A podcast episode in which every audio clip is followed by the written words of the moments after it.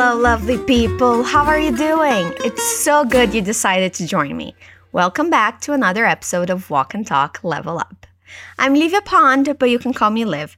This is the all English version of our podcast, a project by Fluency Academy.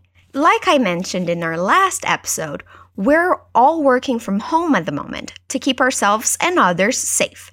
So, if you notice any different in sound or hear a meowing cat, that's why. By now, you already know how this works, right? We're going to listen to a dialogue twice and then we're going to dissect it so we understand everything.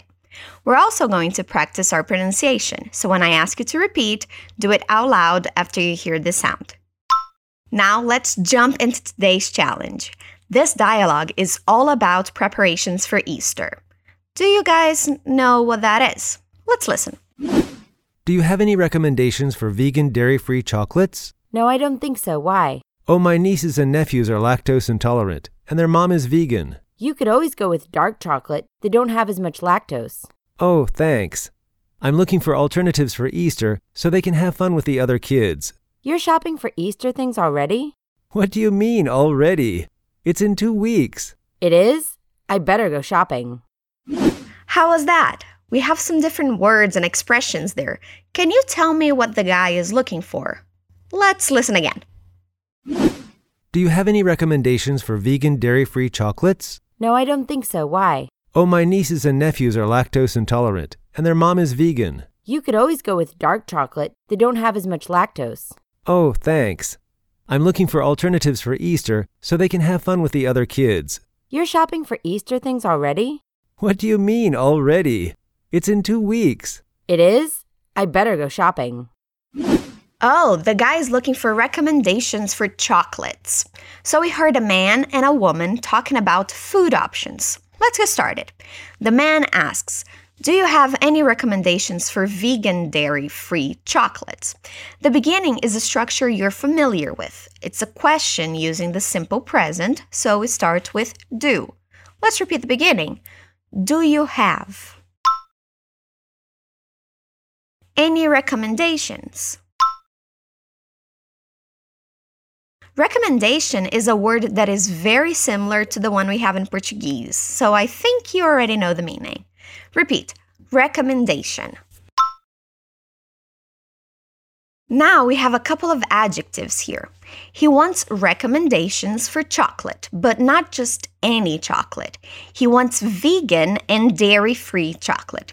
Vegan means it doesn't use any animal products or byproducts in its making. So, no meat, no eggs, no milk, no butter. Repeat vegan. Okay, that's one. We have another characteristic of the chocolate it needs to be dairy free. That means it's free of dairy. Dairy is how we call the products made from milk, like cheese or butter. Repeat dairy free. Vegan dairy free. So he needs the chocolates to be made with no eggs or milk. Let's repeat vegan dairy free chocolate. Did you notice how the pronunciation of chocolate is different from Portuguese? In Portuguese, we say chocolate, while in English, we say chocolate. Repeat chocolate. Let's try saying the full question. Do you have any recommendations for vegan and dairy free chocolate?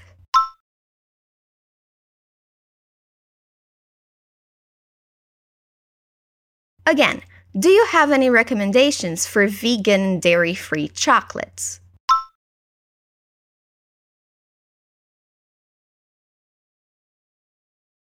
She answers saying, No, I don't think so. Repeat, No, I don't think so. Why? Again, why? He answers with the explanation. My nieces and nephews are lactose intolerant and their mom is vegan.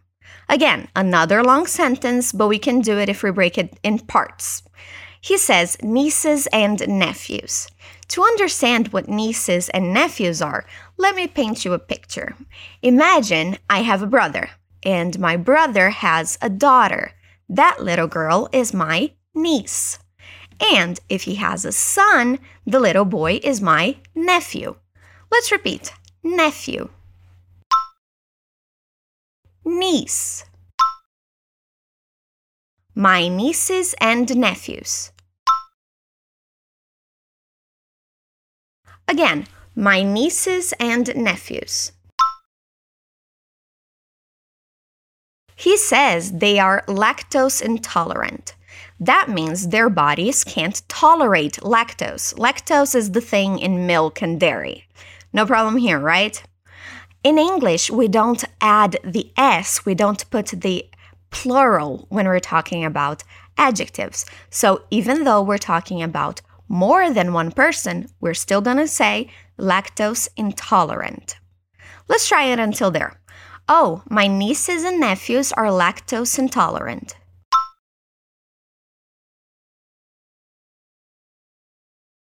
Again, oh, my nieces and nephews are lactose intolerant.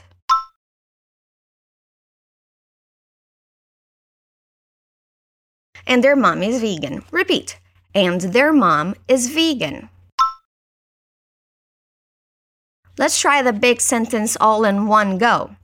Oh, my nieces and nephews are lactose intolerant and their mom is vegan.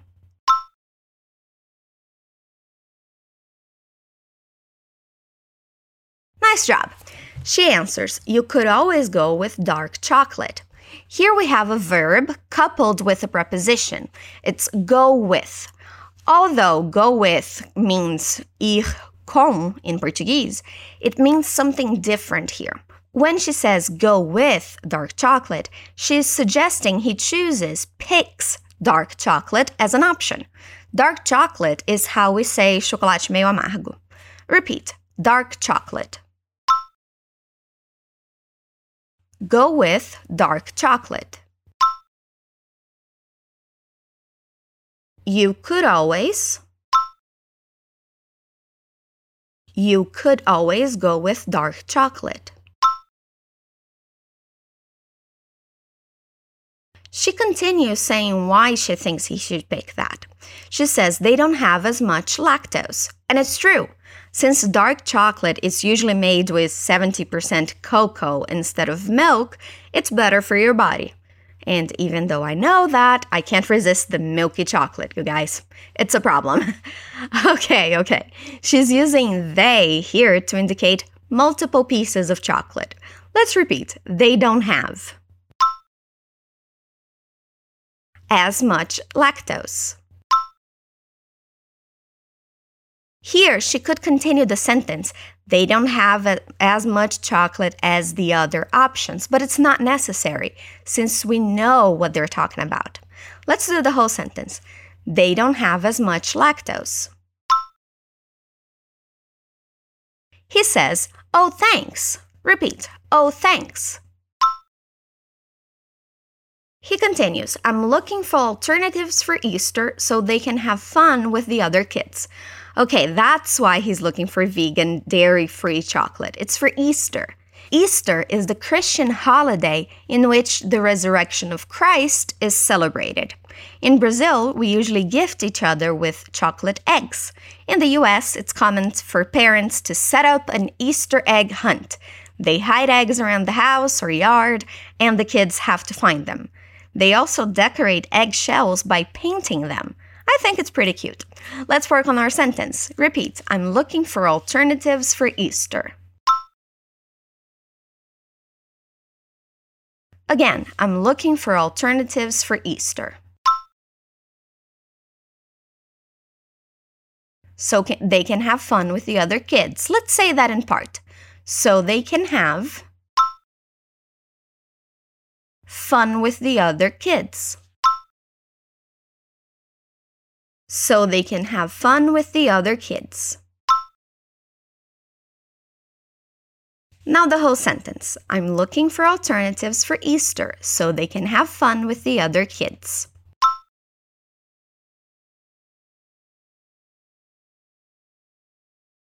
She seems surprised by that, so she asks, You're shopping for Easter things already? You know how we usually ask questions in English. We switch the verb and the subject, meaning that the verb comes before the subject.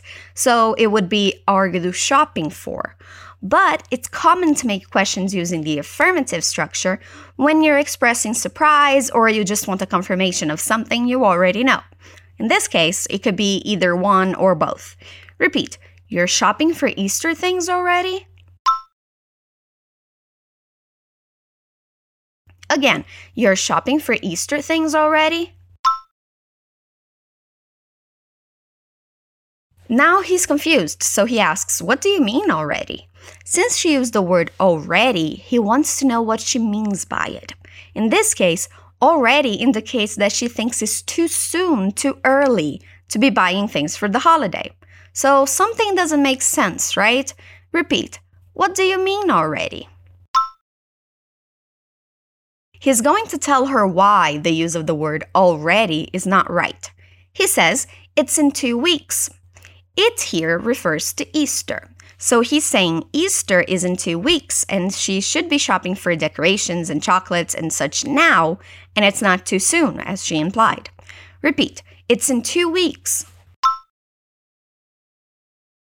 Again, it's in two weeks. Here we have the same structure as before a sentence in the affirmative form used in a question. Here it indicates surprise. She says, It is. Repeat, it is. Whoa, we're on our last line of dialogue already. She says, I better go shopping. I better means that there is something she has to do now, or there will be consequences later. Repeat, I better. I better go shopping. How about that, guys? We finished our dialogue. Now let's listen to it again to see how much better we understand it. Do you have any recommendations for vegan dairy free chocolates? No, I don't think so. Why? Oh, my nieces and nephews are lactose intolerant, and their mom is vegan. You could always go with dark chocolate. They don't have as much lactose. Oh, thanks. I'm looking for alternatives for Easter so they can have fun with the other kids. You're shopping for Easter things already? What do you mean already? It's in two weeks. It is? I better go shopping. How was that? How much did you understand? There were a lot of words you may have not known before, but are things clearer now? We want to know. How about you leave it in the comments? And since Easter is actually in a couple of days and not in two weeks, we here at Fluency Academy wish you to have an amazing holiday while staying safe inside. Don't forget to tune in next Wednesday for our next episode. You can find the PDF file for this episode in the description. Download it and explore it so you learn even more. I'll see you next week. Stay awesome.